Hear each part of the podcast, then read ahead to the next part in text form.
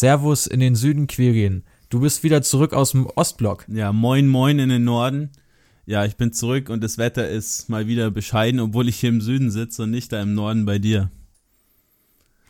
Ähm, ja, und ich glaube, unsere Follower haben es mitbekommen. Erzähl doch nochmal für die Podcast-Hörer, wo du dich genau aufgehalten hast und was du gemacht hast. Ja, ich hoffe natürlich, dass unsere Podcast-Hörer uns auch auf Instagram und auf Facebook folgen oder zumindest auf Instagram, wo wir aktiver sind und mitbekommen haben, dass ich in Bratislava war und ja, mich meine Fußballsehnsucht nicht mehr äh, zurück oder meine Fußballsehnsucht nicht mehr zurückhalten konnte und bei zwei Spielen von Slovan Bratislava im Stadion war tatsächlich sogar. Ich bin echt sehr neidisch auf dich. Ich hätte gerne mit dir getauscht. Ähm, wie siehst du denn den slowakischen Fußball? Also, wie schätzt du ihn ein? Wie, war, wie waren die Spiele so, die du gesehen hast? Ja, Torarm fasst das Ganze, glaube ich, ganz gut zusammen. Ähm, hab das Pokalfinale gesehen von Slovan Bratislava gegen MFK Rosum Borek, Rosum Berek, ich weiß nicht mehr genau, wie der Verein heißt, ähm, aus der Nordslowakei, ging 1-0 aus, ein Elfmeter-Tor.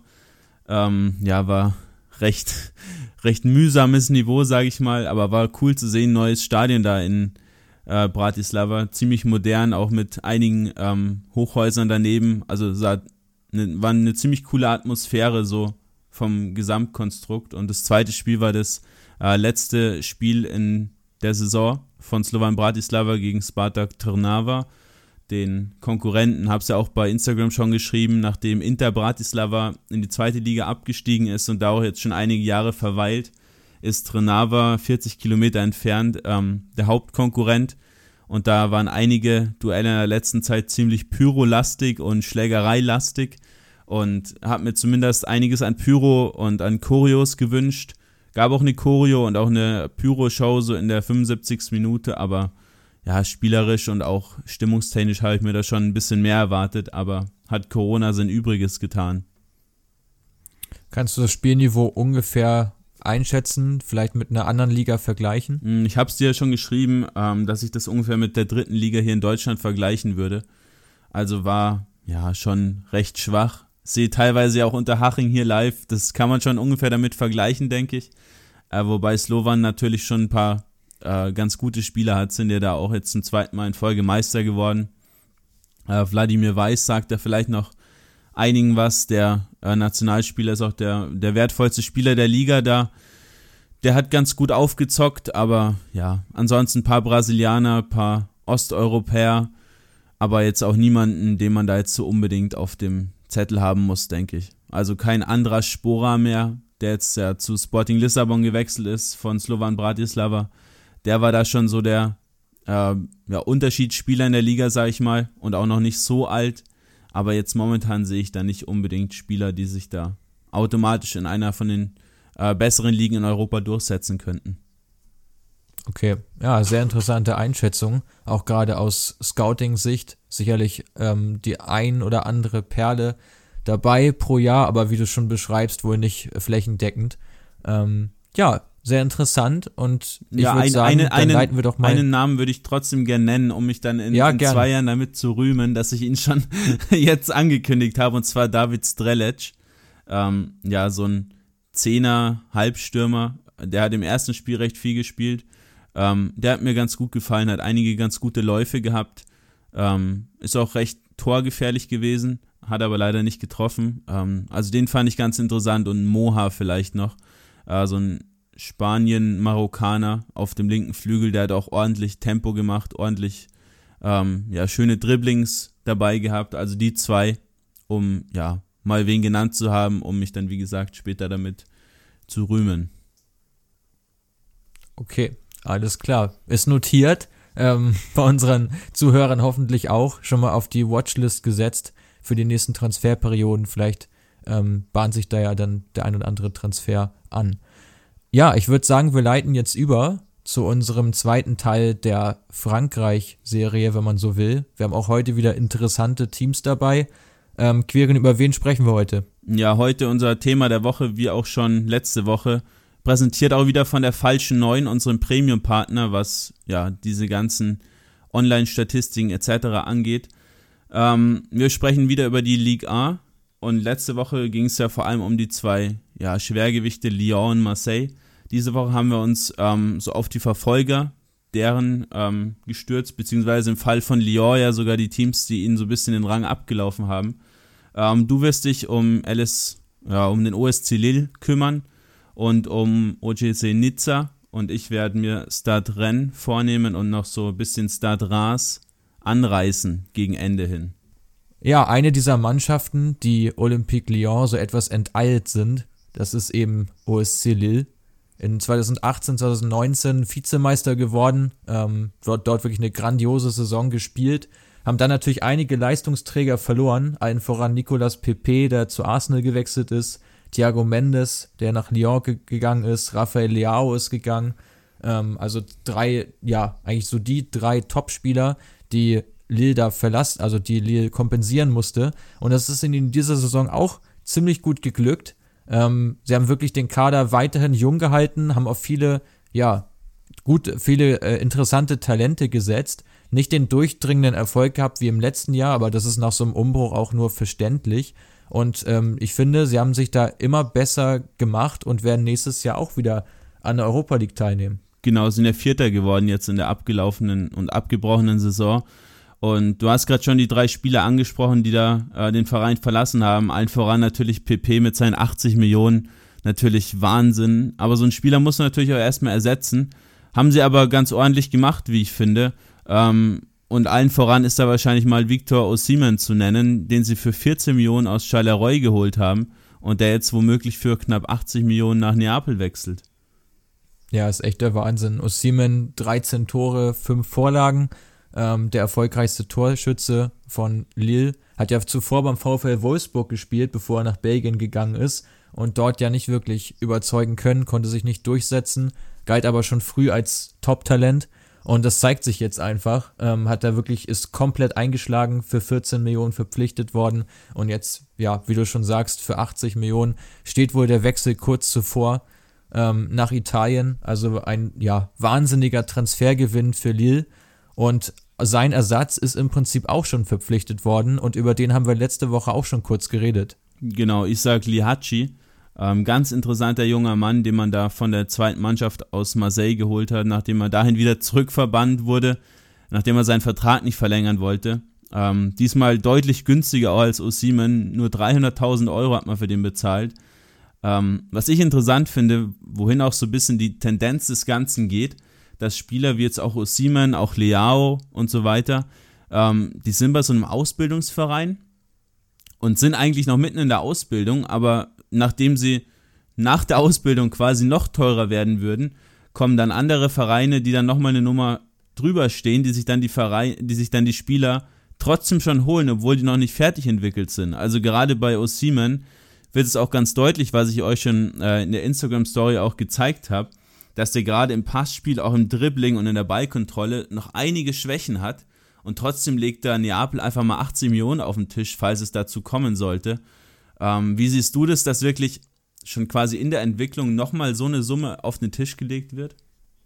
Ja, ich finde das auch ziemlich extrem, zumal du solche Spieler dann ja auch nicht wieder los wirst. Also wenn du den jetzt halt für 80 Millionen kaufst und er schlägt nicht ein, dann wird kein Verein mehr bereit sein, äh, so viel Geld auf den Tisch zu legen. Und das Problem haben ja auch gerade die ganz großen Top-Vereine, ähm, die dann ihre Ladenhüter nicht loswerden. Und das könnte halt dann auch wieder so ein Fall sein, wo einfach zu früh zu viel Geld bezahlt wird für einen Spieler, der dir dann halt über Jahre auf der Tasche liegt. Und Simon ist jetzt 21, also hat auch noch, ja, reichlich Wachstumspotenzial. Ich denke mal auf jeden Fall noch gute drei Jahre, bis er, ähm, vielleicht sogar noch mehr, bis er seinen Zenit erreicht. Insofern ja, schon ein Wechsel, der sehr, der sehr früh ist. Ähm, aber klar waren seine Leistungen jetzt natürlich auch überragend.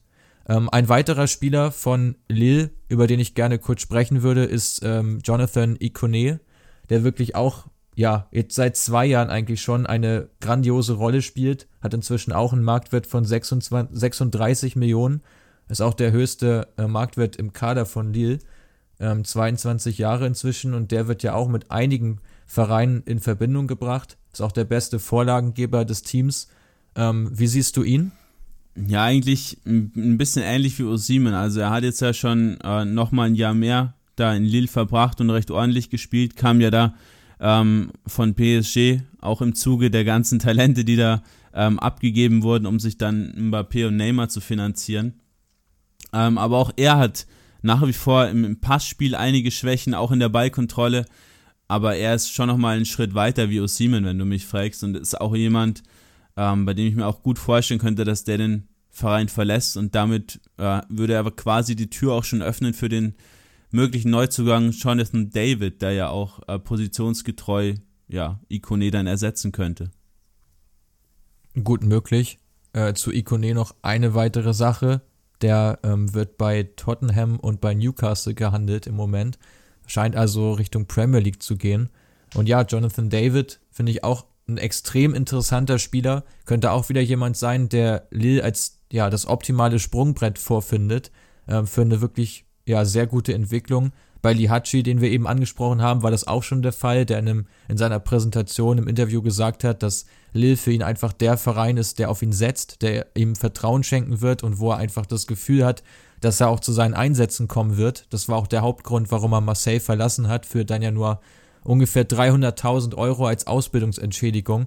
Und ich finde gerade solche Vereine wie Lille, die sich jetzt so klar positionieren als ja Talententwicklungsort, wo einfach die jungen Spieler auch viel zum Zug kommen äh, und sich ja einfach frei entfalten können, spielen darüber hinaus noch international.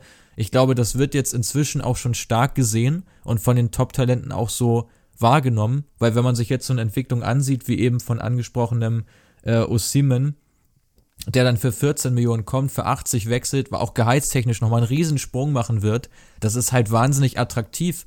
Und gerade so ein, ja, Jonathan David, der dann in eine, in stärkere Liga wechselt, aus Belgien kommend, wechselst du nach Frankreich, ähm, kannst dich da an das Liganiveau gewöhnen und in ein, zwei Jahren halt dann den nächsten Schritt machen.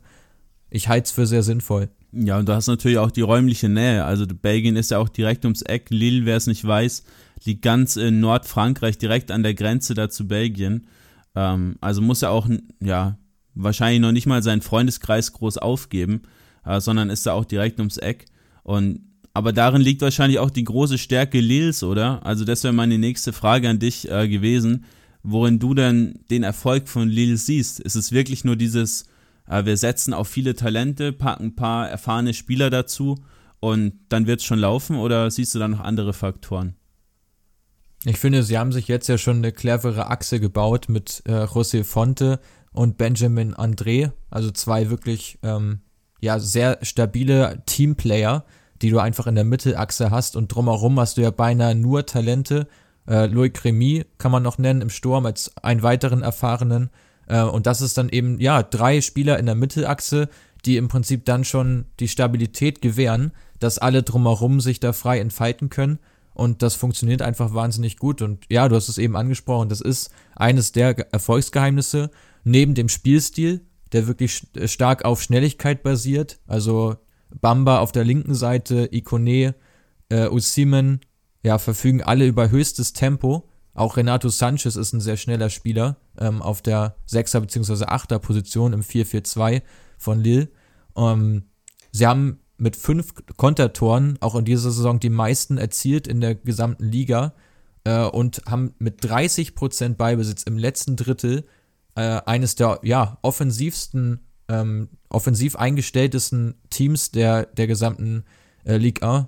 Nur Paris hat dort mehr Ballbesitz, die ja ihr Handballspiel man manchmal aufziehen müssen, weil die Gegner so tief stehen. Aber dass Lille eben auch so weit aufrückt, ist schon äh, sehr beachtlich. Hm, welche Rolle trägst du dann der Coach Christophe Galtier zu?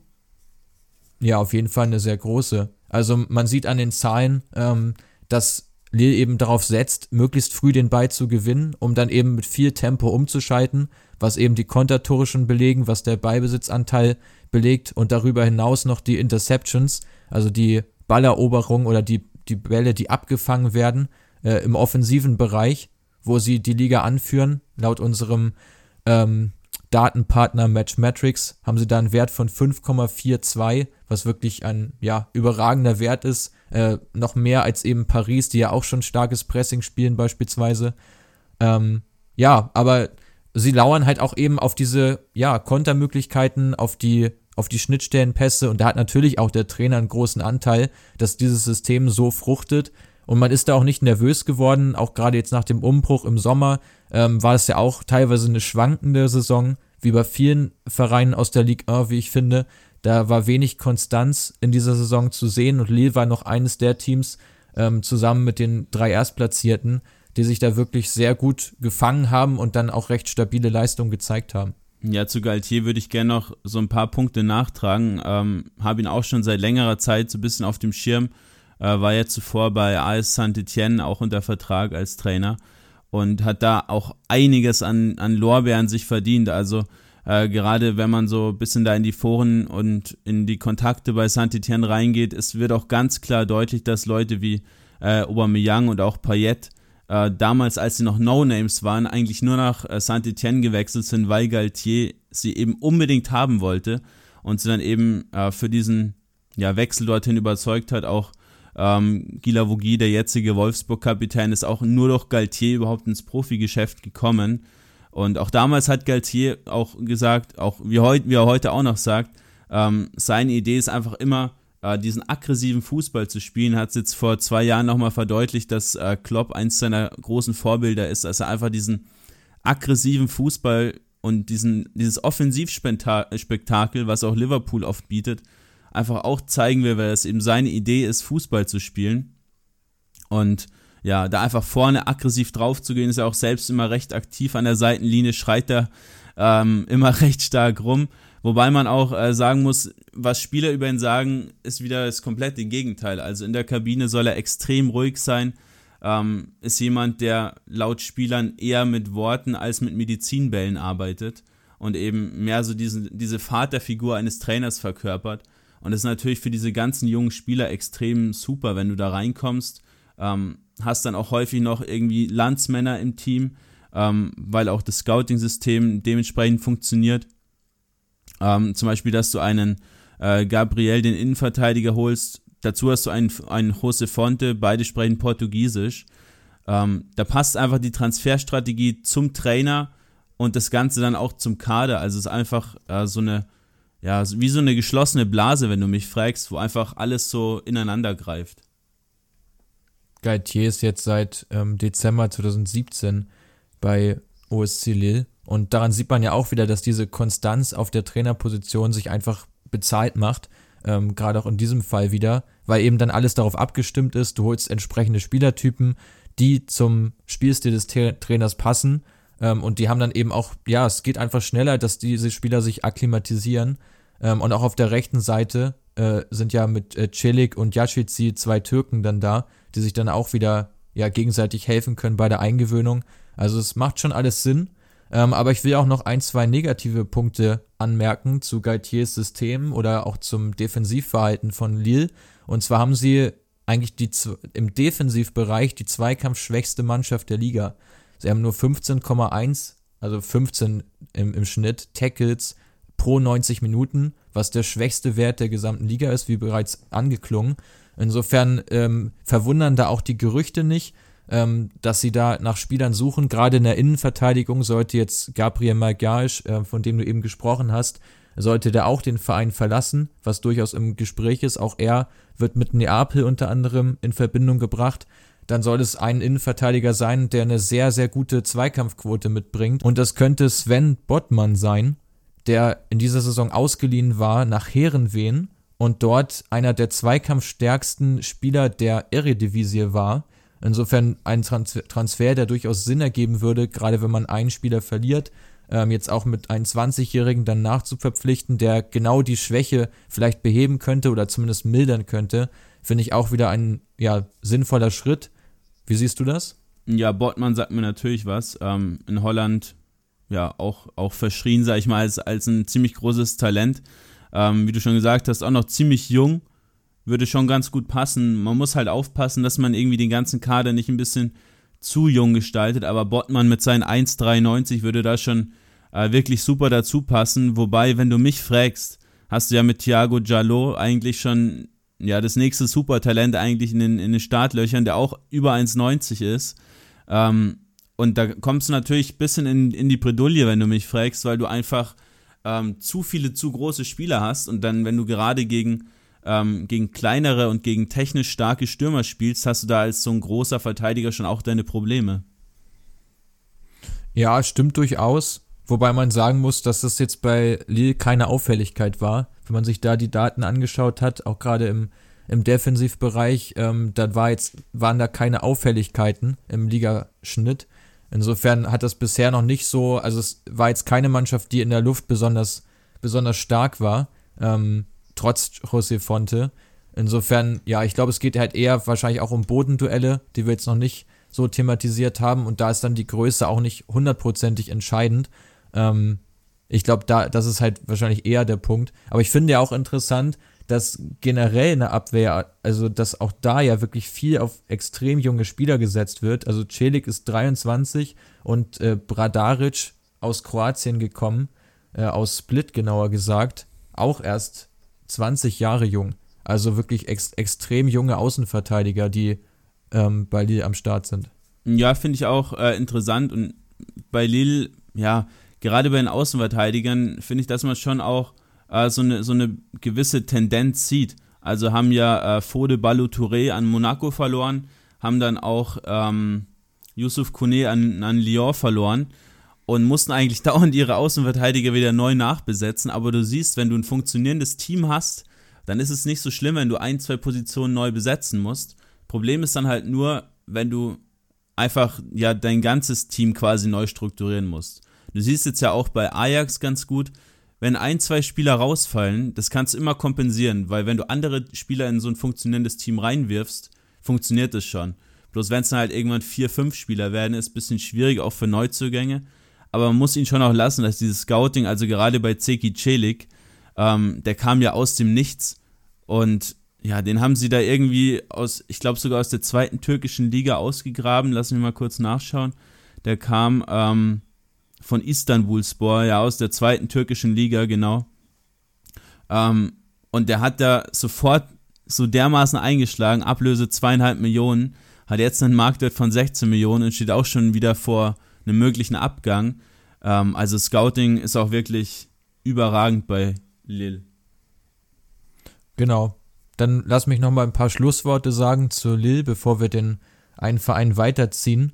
Ähm, ja, ich glaube, das, das größte, die größte Krux besteht wahrscheinlich darin, jetzt nicht wieder den halben Kader zu verlieren. Wir haben jetzt ja schon einige angesprochen, die sehr interessant sind für größere Vereine, mit Usimen, mit Ikone, mit äh, Gabriel in der Abwehr und jetzt auch noch mit Celik. Ähm, wenn du natürlich alle vier verlierst, äh, musst du im Prinzip wieder das Team ja halb, halb komplett umbauen.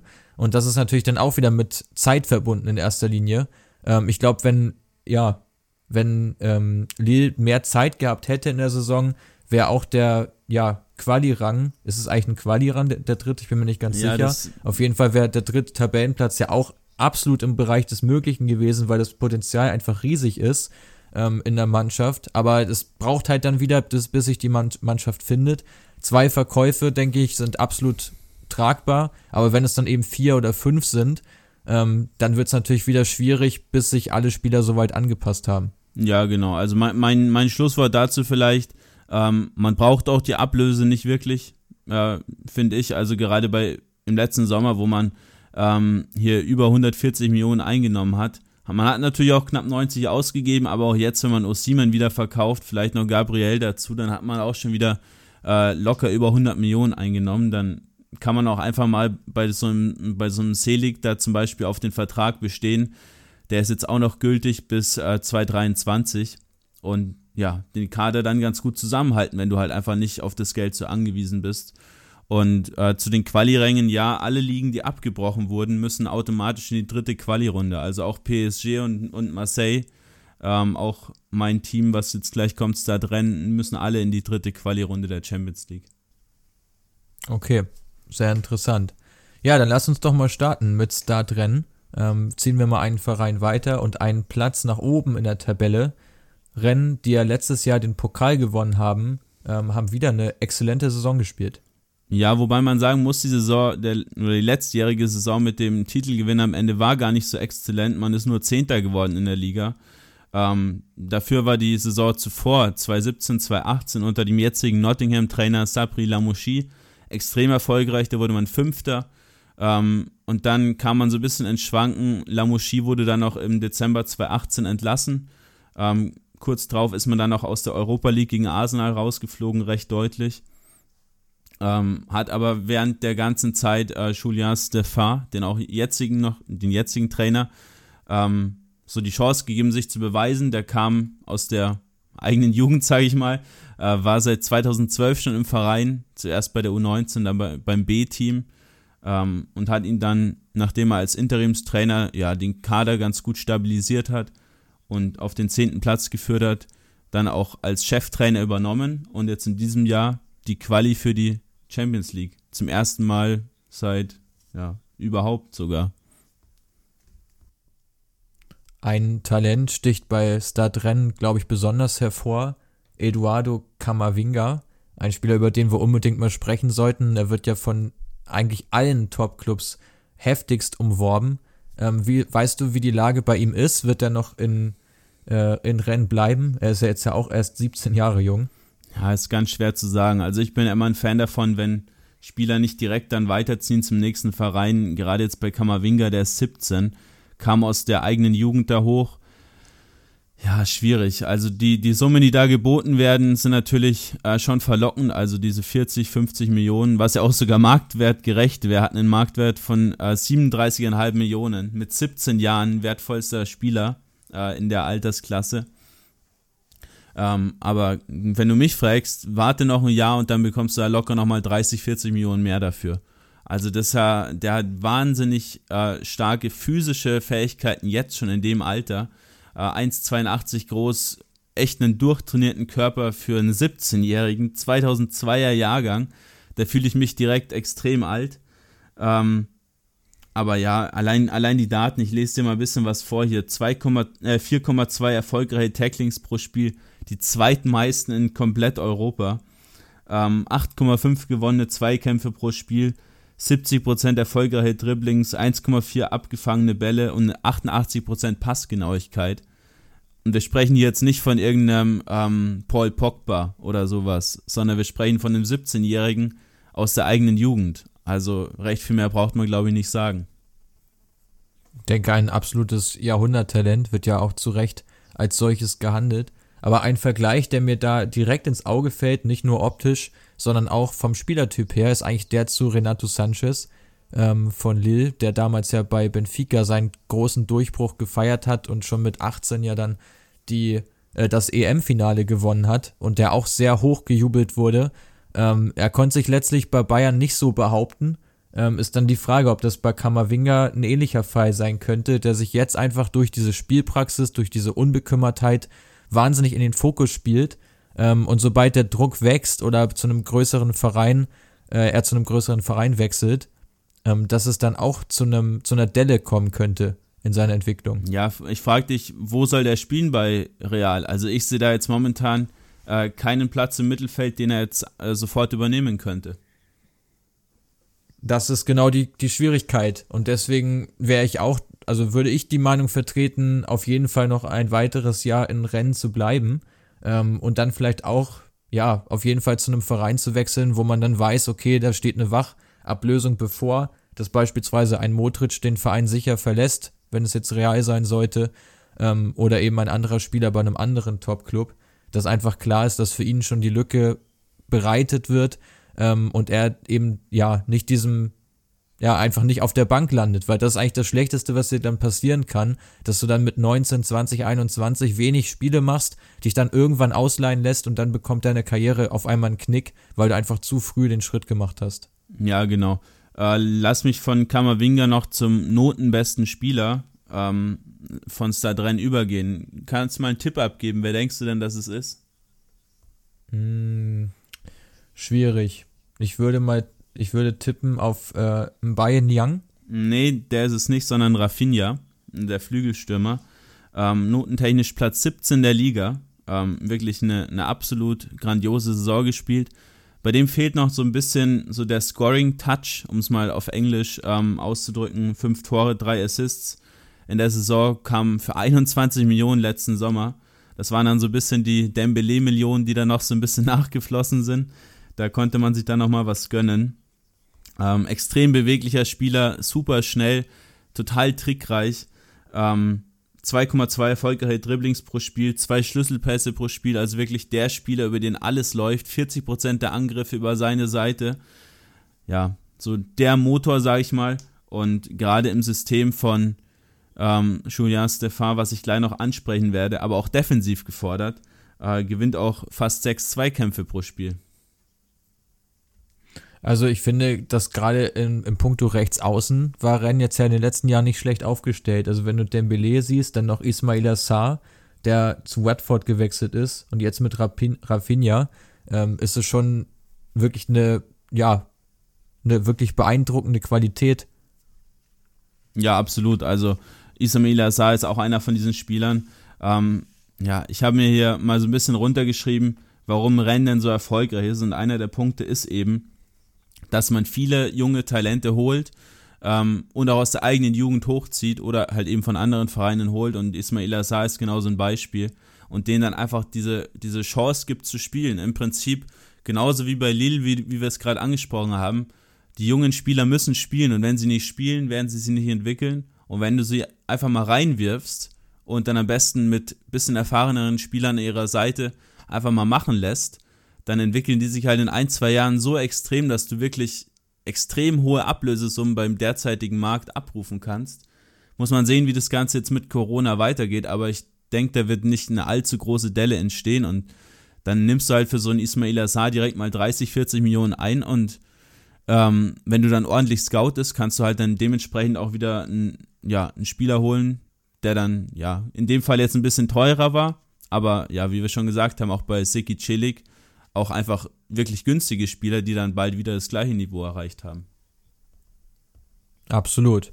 Ähm, da würde ich mich direkt mal fragen, ähm, worin besteht so das System von Julian Stefan? Also du hast eben schon die starke rechte Seite angesprochen. Hast du da noch weitere Merkmale? Ja, es ist recht interessant. Also er wird ja jetzt auch außerhalb von Frankreich schon als ja, super Trainertalent gehypt ähm, steht so ein bisschen mit Galtier von, von Lille so auf einer Stufe von diesen besten Trainern, sage ich mal, in der, in der französischen Ligue A. Ähm, interessant ist, dass er eben taktisch ja, sehr viel Know-how hat. Er weiß genau, wie er Sachen lösen muss.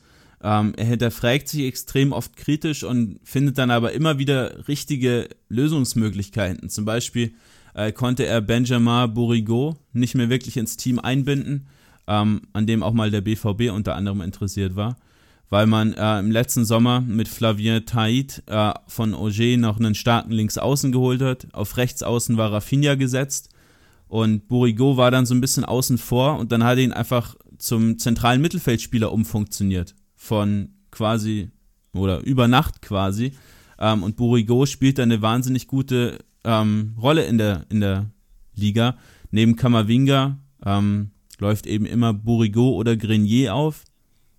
Und somit hast du eben einen Spieler einfach umfunktioniert. Und das glaube ich nicht, dass viele Trainer können. Ähm, hinzu kommt, dass er eben äh, sein 4-4-2, er spielt meistens dieses flache 4-4-2, also mit zwei zentralen Mittelfeldspielern, zwei Flügelspielern und zwei Stürmern, ähm, auch extrem häufig in so ein 5-3-2 ändert, sodass er einfach dann einen nach hinten zieht und dann ja dem Gegner wieder eine neue, ja, was, was Neues entgegensetzt, sodass, ja, viele Gegner damit auch nicht so richtig zurechtkommen, weil Rennen eben in beiden Systemen äh, wirklich ziemlich stark spielt. Und in diesem 4-4-2, was die oft starten, wird auch immer ziemlich hoch angelaufen. Ähm, ähnlich wie bei Lille, dass du mit beiden Stürmern, auch mit beiden Flügelspielern, ähm, extrem, extrem stark anläufst, wenn du den Ball nicht hast und das Zentrum aber extrem dicht machst, sodass du in der Mitte so einen Viererblock hast, aber gleichzeitig die Stürmer davor anlaufen zentral und die Flügelspieler auch so ein bisschen äh, zentral defensiv einrutschen. Und sobald du den Ball eroberst, wechselst du ins 4-2-3-1 und du machst das Spielfeld richtig breit. Beide Flügelspieler kleben an der Außenlinie und suchen dann über die Flügel und die Dribblings den Ball eben in den, äh, den, den Weg in den gegnerischen 16er. Ist, glaube ich, ja auch ein, ein Spiel, das gerade den beiden Flügelspielern von Rennes sehr entgegenkommt, wenn ich das richtig, ähm, ja, richtig aufgefasst habe. Und die Flexibilität, die du ansprichst, ist sicherlich auch der mit der entscheidende Punkt für den Erfolg von Stade Rennes. Ähm, dass einfach, ja, dass die Mannschaft schwer ausrechenbar ist, dass es viele Überraschungsmomente dann geben kann ähm, und dass daher einfach der Erfolg dann rührt. Genau, hinzu kommt natürlich noch, wie ich gerade schon gesagt habe, dass er extrem stark in Rennen verwurzelt ist, ist jetzt seit acht Jahren im Club, ist auch in der Stadt geboren. Ähm, interessant ist, sein Vater ist Co-Trainer bei der französischen Nationalmannschaft, also wurde ihm da auch so ein bisschen, war schon in die Wiege gelegt, ist ja auch erst 39 Jahre alt, also extrem jung. Ähm, und interessant ist, ist, dass er auch in diesem Alter, in diesem jungen Alter, diese ganzen Egos, die da rumlaufen, also ein Clément Grenier, letztes Jahr noch ein Hatem Ben Afa, auch ein Mbaye Niang, denen allen so ein bisschen schwieriger Charakter ähm, zugeschrieben wird, dass er die alle extrem gut managt und einfach alles unter einen Hut bringt und hat er jetzt auch zuletzt zu Mbaye Niang gesagt, der auch einige Angebote vorliegen hat, unter anderem von Marseille. Ähm, dass er einfach Spieler braucht, die sich komplett dem Projekt Star Dren verschreiben. Und wenn ein Spieler das Gefühl hat, er möchte dazu nicht mehr gehören oder hat andere Sachen im Kopf, dann soll er gehen. Aber er würde gerne alle so bei sich behalten und wie so eine Familie quasi das Ganze weiterführen. Und das ist auch so der Erfolgsfaktor von Star Dren, wenn du mich fragst. Einfach diese, dieser Zusammenhalt im Team, dass du nicht die Stars hast. Natürlich hast du einen Kamavinga oder einen ähm, Rafinha, aber da ist jetzt keiner, der so wirklich extrem hervorsticht, sondern die kommen halt mehr übers Kollektiv. Ja, absolut nachvollziehbar. Da habe ich eigentlich wenig dran auszusetzen. Ähm, sollte auch für viele Vereine der Weg sein, sich dann eben von Spielern zu trennen, die sich nicht mit dem Verein identifizieren können und dann lieber einen Wechsel in Kauf nehmen. Ähm, ja, dadurch kriegst du halt eine gute Teamchemie dann hin und gerade wenn dein Team funktioniert, dann besteht halt wenig Grund äh, daran viel zu ändern. Ähm, aber wir wollen ja auch wieder auf das Transfergeschehen zu sprechen kommen. Gibt es aktuell Gerüchte, was da drin anbelangt, ähm, bezüglich Neuzugängen? Ja, da gibt es äh, schon ein paar, natürlich, weil man ja auch mit äh, möglicherweise hohen Einnahmen rechnen kann. Also neuer Innenverteidiger soll auf jeden Fall kommen ähm, da man ja Eigengewächs Joris Jagnon, den man an Sevilla verkauft hat, ja ein, noch ein Jahr geliehen hatte, ähm, nachdem es für ihn dort nicht so gut funktioniert hat und der jetzt aber eben wieder weg ist. Ähm, da hatte man sich gute Chancen bei Tanguy Kouassi ausgerechnet, der dann ja zu den Bayern gewechselt ist. Und das ist auch eins der Probleme, die es da drin in der letzten Zeit noch so ein bisschen hatte. An Lihachi waren sie auch interessiert, der dann ja nach Lille gegangen ist dass sie eben momentan noch nicht das Geld und auch nicht das Prestige haben, ähm, solche Spieler dann ja zu sich zu holen. Aber ich vermute mal stark, wenn man sich da jetzt über mehrere Jahre im internationalen Geschäft, jetzt vielleicht nicht unbedingt der Champions League dauerhaft, aber zumindest in der Europa League etablieren kann, dass man dann da auch als wirklich gute Anlaufstelle ähm, wahrgenommen wird und dann auch einen ähnlichen Weg wie, wie Lille einschlagen kann. Ähm, interessant, äh, Spieler, die man jetzt so auf dem Radar hat, sind Mohamed Salisu ähm, von Valladolid, ein recht robuster, starker Innenverteidiger, an dem aber auch einige Premier League Teams interessiert sind. Ähm, hinzu kommen noch John Lukimi äh, aus Genk und auch Benoit Badachil ähm, von Monaco. Also alles drei junge Innenverteidiger, die wieder genau ins, ins Konzept reinpassen.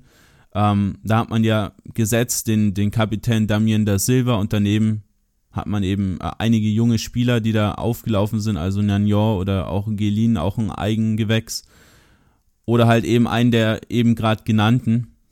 Und da muss man mal sehen, wie man sich davon schnappen kann. Aber ich denke, alle drei haben noch einiges an Potenzial auszuschöpfen und würden da auf jeden Fall nichts falsch machen, wenn sie nach Rennen wechseln. Ich finde das ja generell immer spannend, dass dann so junge Spieler auch im Gespräch sind und man eben nicht jetzt sagt, okay, wir qualifizieren uns fürs, fürs internationale Geschäft, vielleicht sogar für die Champions League. Ähm, und jetzt holen wir erstmal drei 26, 27-Jährige, die den Kader stabilisieren und die die nötige Sicherheit bringen, sondern dass man diesen Weg halt so weitergeht mit den jungen Spielern, mit dem System und davon einfach auch nicht, nicht abweicht ähm, und dann lieber wie Lille im letzten Jahr eigentlich in Kauf nimmt, dass man aus der Champions League wieder ausscheidet, weil einfach die Qualität dann nicht reicht oder die Mannschaft halt noch nicht so eingespielt ist, dass sie auf dem Niveau dann bestehen kann. Aber dafür treibst du halt deine Kaderplanung wirklich organisch voran und das braucht dann eben ein Jahr mehr, aber du schaffst dadurch wieder Mehrwerte und hast nicht irgendeine Saison, wo du versuchst auf Krampf kurzfristig Erfolg zu haben, um irgendwie den dritten Platz beispielsweise ins Visier zu nehmen in der Champions League ähm, finde ich, ist genau der richtige Weg. Ein weiterer Spieler, der ja mit Rennen in Verbindung gebracht wird, ist Jeremy Boga aus Sassuolo. Genau, vom einen ähm, entwicklungsstarken Team zum nächsten, sage ich mal. Ähm, Wäre ein, wär ein ziemlich starker Transfer. Boga kam ja aus der äh, Nachwuchsmannschaft von Chelsea. Die haben den dann immer mal wieder so ein bisschen verliehen, hierhin, dorthin. Er hat jetzt in Sassuolo wirklich stark Fuß gefasst, auch ein richtig starker Tempodribbler, der über die linke Seite kommt. Wäre natürlich ein starkes Pandor zu Rafinha auf der anderen Seite. Da hat man dann mit Young vorne drin einen wirklich Highspeed-Angriff. Äh, äh, würde auf jeden Fall Sinn machen, denke ich, und wäre auch wohl nicht ganz so teuer. Also wäre ungefähr bei Rafinha anzusiedeln, vermute ich mal, so zwischen 20, 30 Millionen. Ähm, wobei man da natürlich schon immer ein bisschen aufpassen muss, dass solche Spieler dann vielleicht auch nicht floppen. Ähm, ein, ein ja, Kontrapart, sag ich mal, zu dem ganzen Gerücht ist, dass man schon Martin Terrier geholt hat. Ähm, auch ein Linksaußen, der kam aus Lyon. Ja, ziemlich hoch veranlagt. Die Lyon-Fans waren gar nicht so böse, dass ähm, dass äh, Rennes ihn für 12 Millionen gekauft hat. Haben auch gesagt, ja, der untalentierteste Spieler in unserem Kader und so weiter. Aber man muss schon sagen, also Thierry mit 23, ähm, auch noch, noch ziemlich jung, auch gerade erst 23 geworden, hat in Straßburg eine wirklich starke Rolle gespielt. Jetzt bei ähm, Lyon nicht so wirklich zum Zug gekommen. Aber ich denke, dass man da sich nicht noch leisten kann, auch noch Boga dazu zu holen, nachdem man jetzt schon Tait und Terrier hat. Ähm, ja, ansonsten zieht man einfach wieder einen Youngster hoch, wie sie in der letzten Zeit häufig gemacht haben. Also da ist vor allem Lukas Dacunia zu nennen, äh, kommt auch über links außen, 19 Jahre alt erst. Ähm, ja, also ich denke, dass man auf links außen ganz gut besetzt sein sollte. Okay, spannende Einschätzung. Ich habe noch ein, zwei Background-Infos zu Boga, der ja schon mal für Stadtrennen gespielt hat, und zwar 2015, 2016 war nach Rennen ausgeliehen. Insofern kennt er den Verein schon, weiß, was ihn dort erwarten würde. Ähm, aber die Ablöse wäre wahrscheinlich über den 20 Millionen. Ähm, Chelsea besitzt eine Rückkaufoption, die genau in der Höhe liegt, also 20 Millionen. Insofern wäre eine mögliche Ablöse vermutlich noch etwas drüber anzusiedeln. Gut, bevor, bevor ähm, hast du noch weitere ja. Punkte zu Rennen? Äh, ein, einen Punkt möchte ich noch kurz nennen, den haben wir gerade übersprungen, weil du direkt zu den Transfers gegangen bist ähm, ich möchte noch die Stefan-Methode erklären. Das ist so der Spielstil von Julian Stefan, den er so ein bisschen prägt bei, bei Rennen. Und zwar hat man in der letzten Saison ähm, unter, und auch unter Lamouchi immer so ein bisschen ja, das Offensivspektakel gesucht, hat recht offensiv auch gespielt und ist Heil eben immer in der Offensive gesucht. Und jetzt hat man sich eben vor der Saison überlegt, es ist eigentlich wichtiger, die ganzen Konkurrenten, Monaco, Lyon, Lille und so weiter hinter sich zu lassen. Und sowas schaffst du eben nicht, wenn du deine Defensive vernachlässigst. Somit hat man es dann geschafft, nur 24 Gegentore zu bekommen, die zweitbeste Defensive der Liga, indem man einfach das Spielegewinn über den tollen Fußball gesetzt hat. Und somit ähm, gewinnt man häufig dann nochmal 2-1, 1-0 und ja, gewinnt selten hoch. Der höchste Sieg mit zwei Toren Abstand, die höchste Niederlage auch mit zwei Toren Abstand. Also nie besonders extrem. Ähm, hat aber trotzdem ja immerhin 38 Tore gemacht, was ja jetzt auch nicht so wenig ist. Ähm, aber hat eben auch nicht den, den Superstar vorne, der viele Tore macht. Also Niang 10, Hunu 8 und äh, Rafinha 5. Also recht gut verteilt, hat zwölf verschiedene Torschützen im ganzen Team. Und ja, ist eben einfach effektiv auch vor dem Tor ähm, und hat knapp minus neun Punkte bei Expected Points.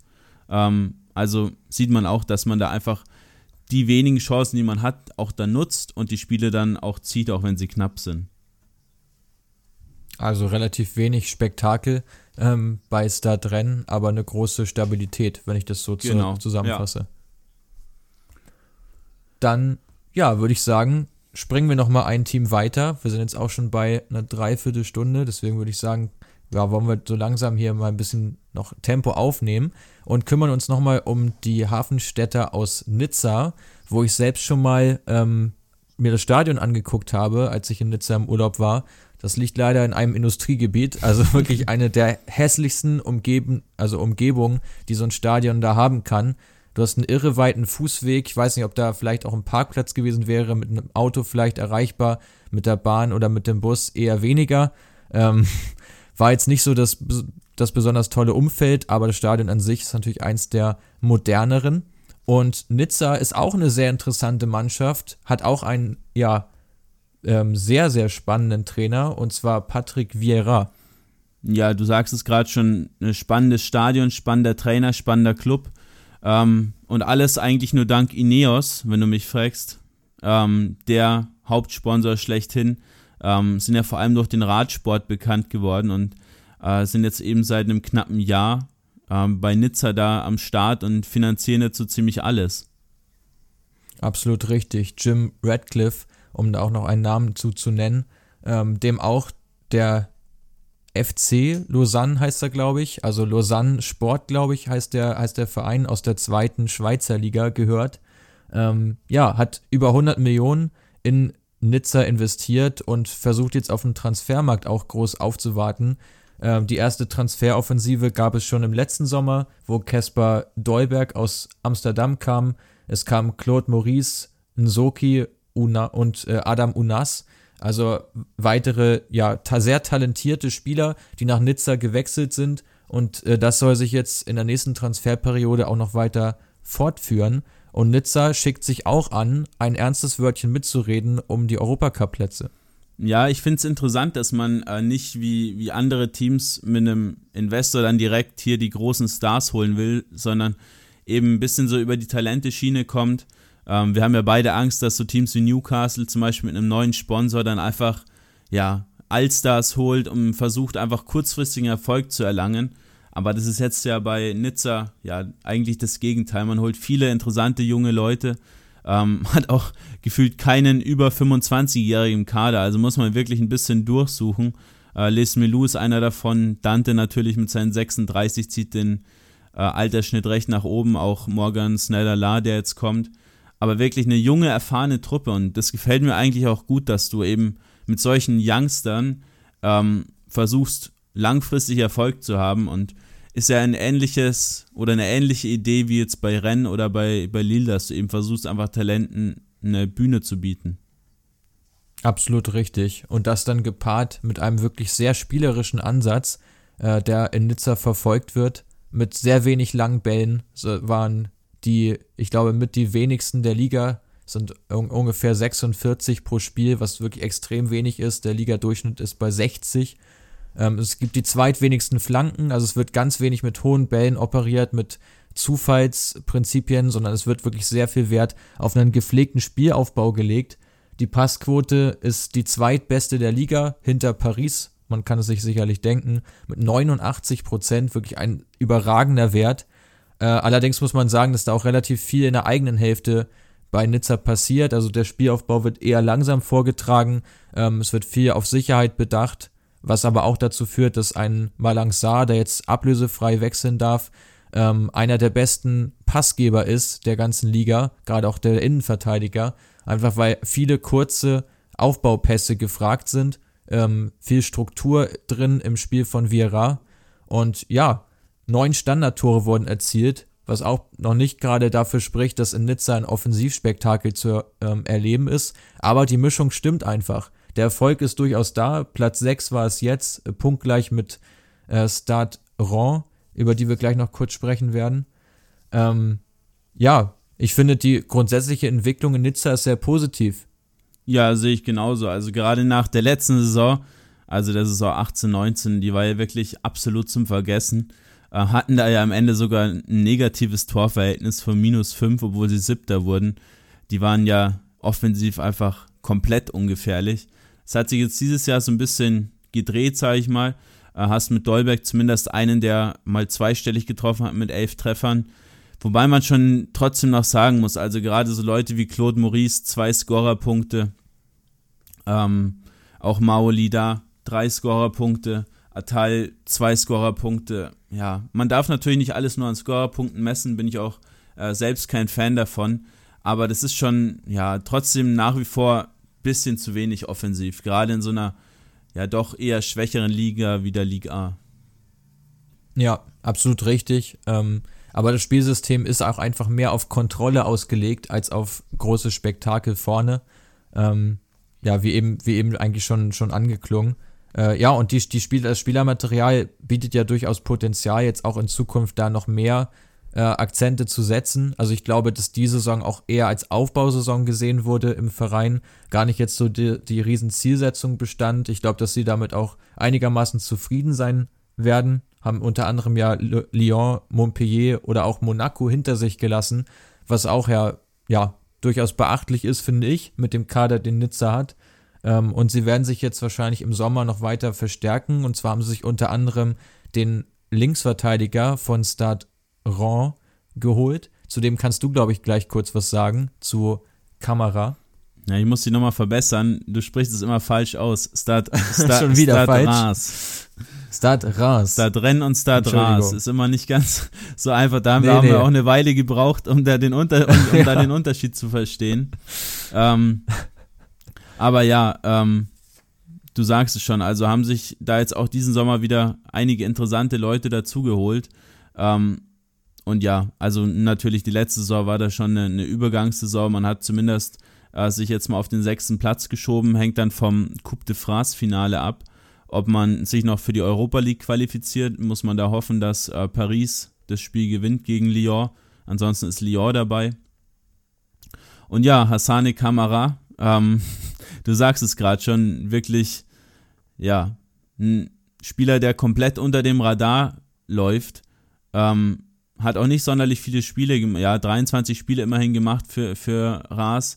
Ähm, ist defensiv mit 2,6 Tackles pro Spiel, mit 2,6 abgefangenen Bällen und mit 2,1 Klärungsaktionen der so ziemlich stärkste Außenverteidiger ganz Europas, wenn man jetzt rein auf die Daten schaut.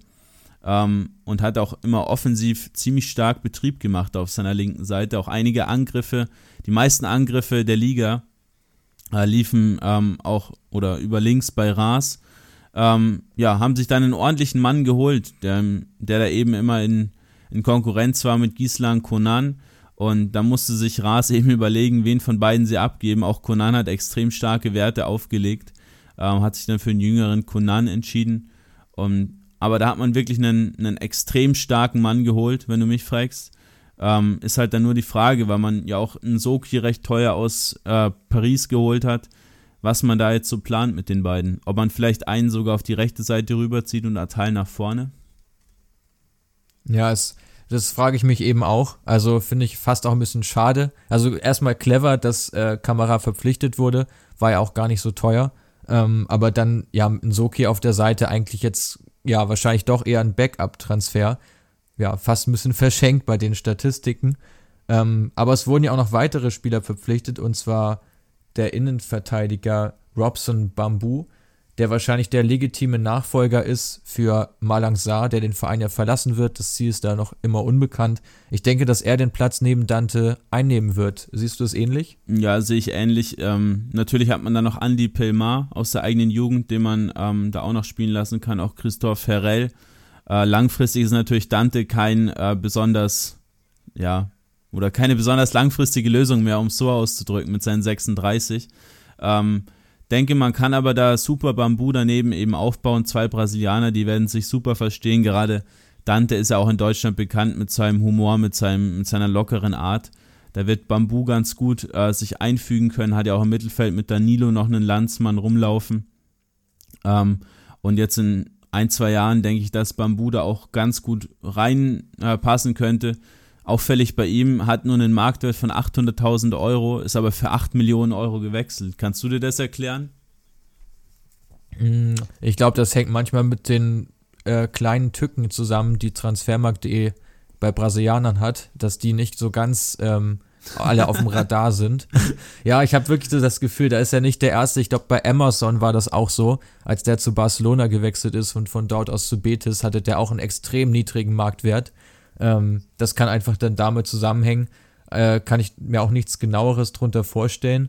Ähm, was ich mir vorstellen kann, ist allerdings, dass Atal noch den Verein wechselt, weil mit Lotambe eigentlich schon ein Nachfolger bereitsteht für die rechte äh, Außenverteidigerposition. Der soll aus Bern kommen.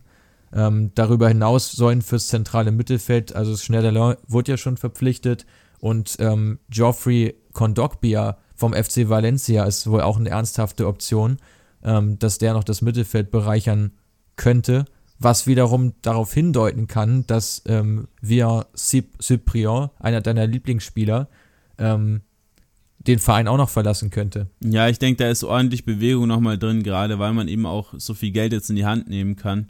Ähm, und halt auch trotzdem Spieler hat wie Cyprien, den du gerade schon angesprochen hast, und auch Atal, die einfach äh, Begehrlichkeiten geweckt haben und ja, natürlich dann vielleicht auch mal in der Champions League spielen wollen.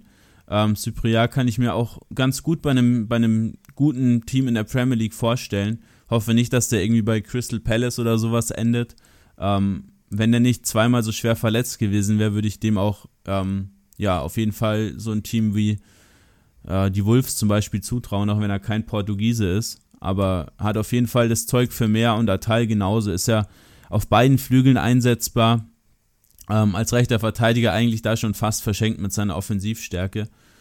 Aber ja, generell interessant, was Nizza so startet. Auch Amin Guiri haben sie ja geholt, äh, auch ein starkes Talent aus Lyon, der aber auch unter einem Kreuzbandriss leiden musste. Ähm, und Flavius Daniliuc äh, aus der ja, U19 von Bayern kam äh, für mich persönlich sehr überraschend. Ja, auch ein, ein Wechsel, mit dem man jetzt überhaupt nicht gerechnet hatte. Ähm, aber gerade auf der Innenverteidigerposition scheint sich Nizza da einfach zu rüsten mit jetzt äh, ja dem angesprochenen Pelmar, mit Bambu und Daniluc, dass einer von denen im Prinzip eine sehr gute Entwicklung nimmt, ein anderer wahrscheinlich eine Backup-Rolle und der dritte wird einfach dann unterm Radar verschwinden. So sehe ich das, dass es in Zukunft passieren wird. Ähm, einen weiteren Spieler möchte ich noch ansprechen und zwar Ronny Lopez ähm, der auch sehr hoch im Kurs stehen soll, würde ja eigentlich genau zum Spielertyp passen, wie auch Adam Unas einer ist, der von rechts so ein bisschen nach innen zieht, viele kreative Momente hat und das Offensivspiel dann nochmal deutlich bereichern könnte. Ähm, ist, denke ich, auch ein Spieler, der viel ins 1 gegen 1 geht, was Nizza generell auch gerne sucht. Dort die ähm, dritterfolgreichste Mannschaft der Liga. Ähm, suchen oft ja direkte Duelle, gerade mit den Außenspielern, die dann eben nach innen ziehen äh, und selber auch den Abschluss suchen. Ähm, könnte auch ein Transfer sein, der absolut Sinn ergibt, wo man sich dann allerdings fragen muss, dass ja beide doch sich recht ähnlich sind und auf einem ähnlichen Entwicklungsstand auch befinden. Also Unas und Ronny Lopez. Wie würdest du das bewerten? Ja, das sehe ich ein bisschen anders. Also Unas, ja, ist ja jetzt momentan, ich weiß gar nicht, ob sie den schon fest verpflichtet haben, ist ja nur ausgeliehen gewesen von Neapel. Weißt du da was dazu? Ich, ich meine, dass es da eine Kaufoption gab, die aber noch nicht okay. gezogen wurde. Aber ich gehe eigentlich schon davon aus, dass Neapel ihn abgibt, ähm, weil er da eigentlich ja jetzt auch keine ja. Zukunft mehr hat. Ja, ich sehe ich seh Unas noch nicht ganz so weit. Hat ja in Bordeaux ganz ordentlich gespielt. Ähm, aber du darfst nicht den Ronny Lopez von Sevilla vergleichen mit dem, was er zu leisten imstande ist. Hat er unter Lopetegi einen ganz, ganz schweren Stand, aber hat davor in Monaco ja schon ordentlich was abgerissen. Ähm, nicht, ja, nicht umsonst wurden da ja auch wirklich 20, ich glaube 20, 30 Millionen für den bezahlt am Monaco damals. Ähm, ja, ist für mich 25 ja, 25 ja. ist echt ein super Spieler ähm, und denke auch, dass Unas dann wieder nur mit der Reservistenrolle vor, äh, Vorlieb nehmen müsste. Okay, dann lass uns noch mal kurz zu, ich hoffe, ich spreche es jetzt richtig aus, Start Ras genau. rübergehen. ähm, genau, zu Start Ras, da wollen wir heute mal ein bisschen anders verfahren. Und zwar äh, wird zu denen ein recht intensiver und ausführlicher Blogartikel kommen, den ihr dann bei uns auf der Website gern nachlesen dürft. Ähm, ja, ist ein Team, das ist echt komplett unter dem Radar geschwommen. Ähm, hat irgendwie niemand so richtig wahrgenommen, dass sie da oben dabei sind und auf einmal haben sie sich für die Euroleague qualifiziert. Ähm, kommen vor allem über eine recht starke Defensive, 21 Gegentore nur in 28 Spielen. Ähm, ja, die mit Abstand die wenigsten der Liga, wie vorhin schon angesprochen, Rennen die äh, zweitwenigsten mit 24. Ähm, das Team, ja, wir haben uns da wirklich auch schwer getan, da wirkliche Stärken rauszufiltern, weil da wirklich eigentlich keine Stärken vorhanden sind, aber eben einige Spieler wie Kamara oder Konan, ähm, auch Abdelhamid, der Innenverteidiger, und Torwart Rajkovic eine extrem starke Saison äh, ja, abgeliefert haben. Aber ja, mehr dazu könnt ihr dann bei uns im Blog nachlesen und wir wollen auch gar nicht mehr dazu verraten, würde ich mal sagen, sonst klickt ihr ja nicht mehr rein. Genau. Richtig. Ähm, da ist das dann alles nochmal äh, aufgefächert und nachzulesen. Wir haben wirklich sehr tief gegraben, sehr tief geforscht, um eben die Erfolgsgeheimnisse von Stade Reims so weit herauszufiltern. Weil ich, ich verstehe es auch ehrlich gesagt nicht, dass darüber nicht berichtet wurde. Äh, in den ja, einschlägigen Medien, sage ich mal, gab es eigentlich nichts ähm, über diesen Verein, der eigentlich als Abstiegskandidat eher gehandelt wurde und wirklich eine grandiose Saison jetzt hingelegt hat. Ähm, ja, ein sehr spannendes Team, das man auf jeden Fall mal beleuchten sollte. Und ich würde sagen, damit schließen wir auch die heutige Folge. Wir sind schon über eine Stunde ähm, dabei und die Abschlussworte, die gehören dir von mir aus äh, schon mal, ja, eine schöne Woche euch und wir hören uns beim nächsten Mal. Ja, von mir aus auch danke, wenn ihr bis jetzt dran geblieben seid. War mal wieder sehr intensiv, aber ich denke, wenn man kürzer über Vereine sprechen würde, wird einfach nicht dieses Gesamtbild, äh, was wir von den Vereinen haben und was unsere ähm, ja, ganzen Kontakte uns auch liefern, ähm, würde einfach nicht richtig rüberkommen. Deswegen ja, hoffen wir, dass es euch so gefällt, wie wir es jetzt momentan handhaben. Und ja, werden uns demnächst wahrscheinlich mal eine andere Liga vornehmen, Mats. Und da eben auch so ein bisschen die Vereine durchanalysieren, weil es da eben viele interessante, spannende Insights gibt, die einfach auf dem deutschen Markt nicht so ähm, ja, platt getreten werden, wie sie vielleicht sollten. Und damit verbleibe ich mit, ja, folgt uns auf Instagram und sonst noch einen schönen Tag.